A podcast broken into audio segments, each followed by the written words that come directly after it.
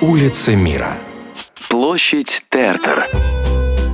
Расположенная недалеко от базилики Сакр-Кёр знаменитая парижская площадь Тертер находится на высоте 130 метров над уровнем моря, что делает ее самой высокой точкой в французской столице.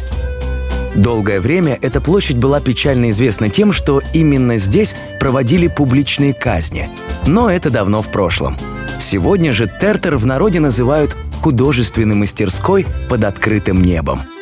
Еще в начале 20 века площадь и ее окрестности стали считаться центром современного на тот момент искусства. Здесь встречались, беседовали и обсуждали свои работы многие художники. Известно также, что такие великие мастера, как Пабло Пикассо и Морис Утрила, жили как раз на площади Тертр. И сегодня эта площадь ассоциируется в первую очередь с художниками. С самого утра они заполняют Тертер, рисуют и прямо на месте продают свои работы. В первую очередь туристам. Причем, чтобы творить на этой знаменитой площади, мастера кисти, красок и карандашей должны получить от властей специальное разрешение, дается которое далеко не каждому. Своеобразной достопримечательностью площади Тертер является и один из многочисленных здешних ресторанчиков – «А мэр Катрин» – «За матушку Катрин».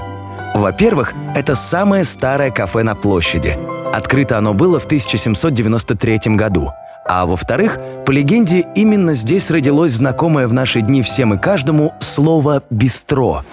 В 1814 году, после взятия Парижа и победы над Наполеоном, русские казаки якобы остановились в матушке Катрин и попросили принести им напитки, торопя официантов русским словом «быстро».